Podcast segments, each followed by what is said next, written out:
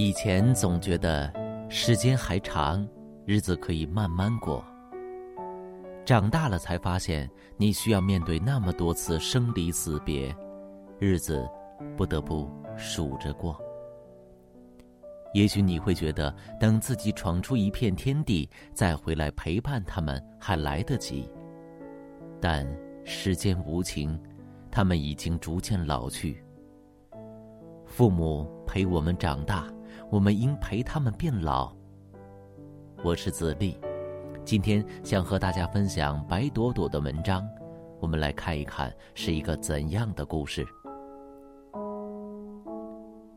最近和父母出去旅游，看他们像孩子一样依赖我，就想起上次我们一起去海南旅游，我有事儿先飞向了台湾。虽然细节都给他们安排好了。但是在我离开的时候，我爸妈还是表现出了明显的无助和手足无措，可以感受到他们的慌张和不安。虽然他们的担心在我眼里显得那么荒唐和可笑，但是看着他们焦虑的神情和一遍遍重复询问的紧张，我忽然意识到，我们身上的责任开始发生转变，从我被照顾变成了。他们需要我照顾。父母悄悄的老成了我们的孩子。你们是在什么时候突然发现你爸妈开始明显的依赖你呢？我第一次感觉到他们开始明显的依赖我，是我上大一，他们从老家来看我的时候，我帮他们订好住的地方，带他们坐地铁买票。陪着他们办事儿，一路上我牵着我妈的手，像小时候她牵着我的手。回去以后，我妈给我打了电话，说了很多。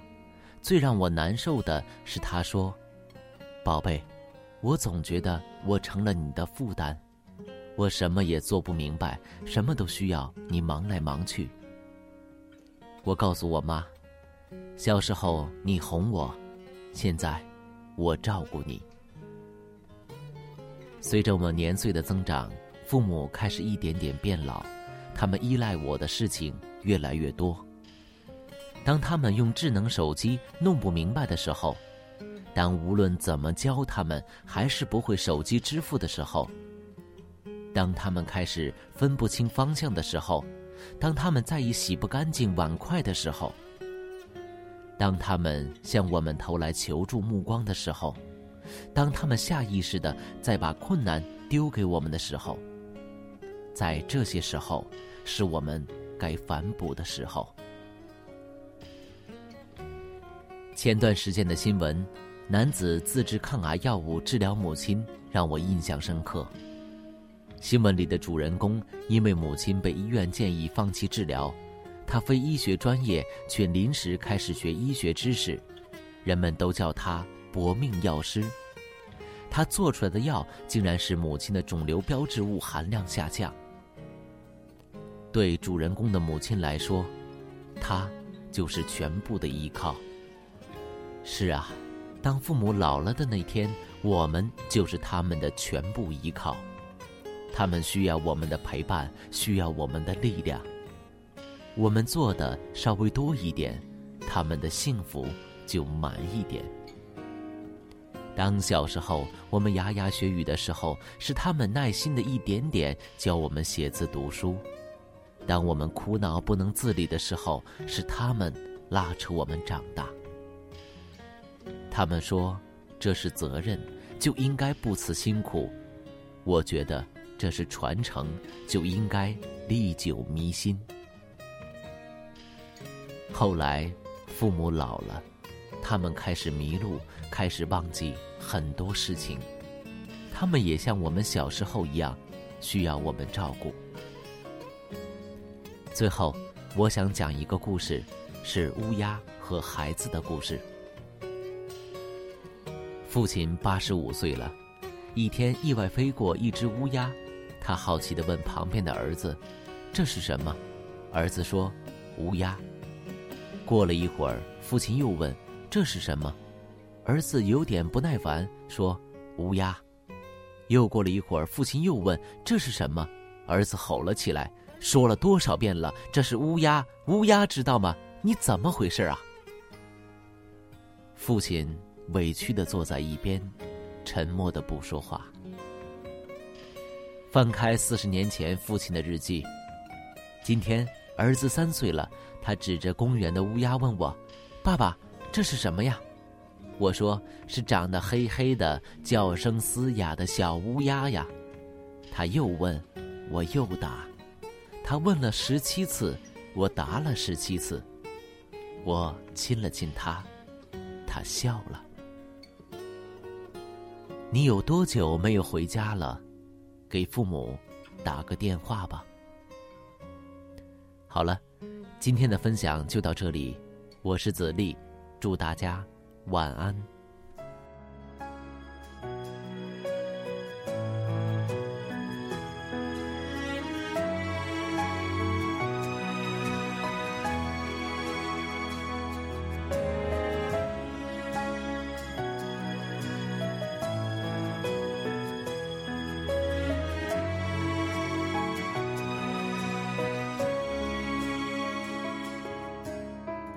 是向你索取，却不曾说谢谢你。直到长大以后才懂得你不容易。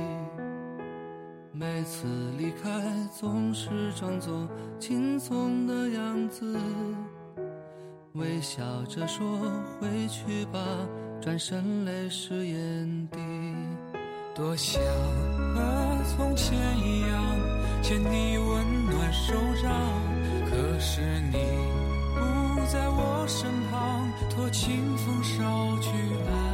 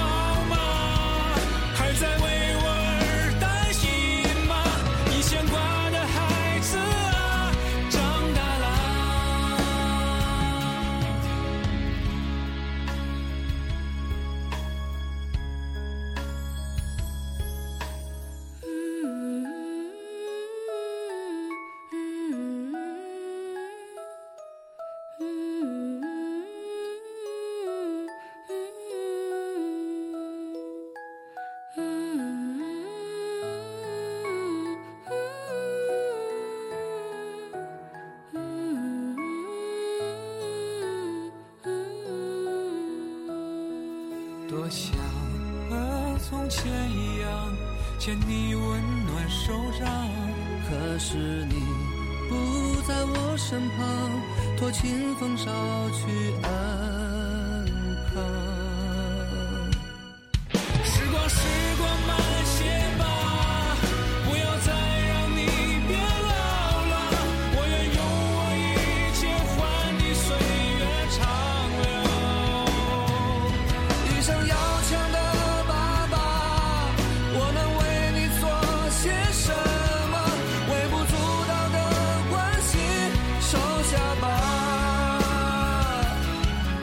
conditioning.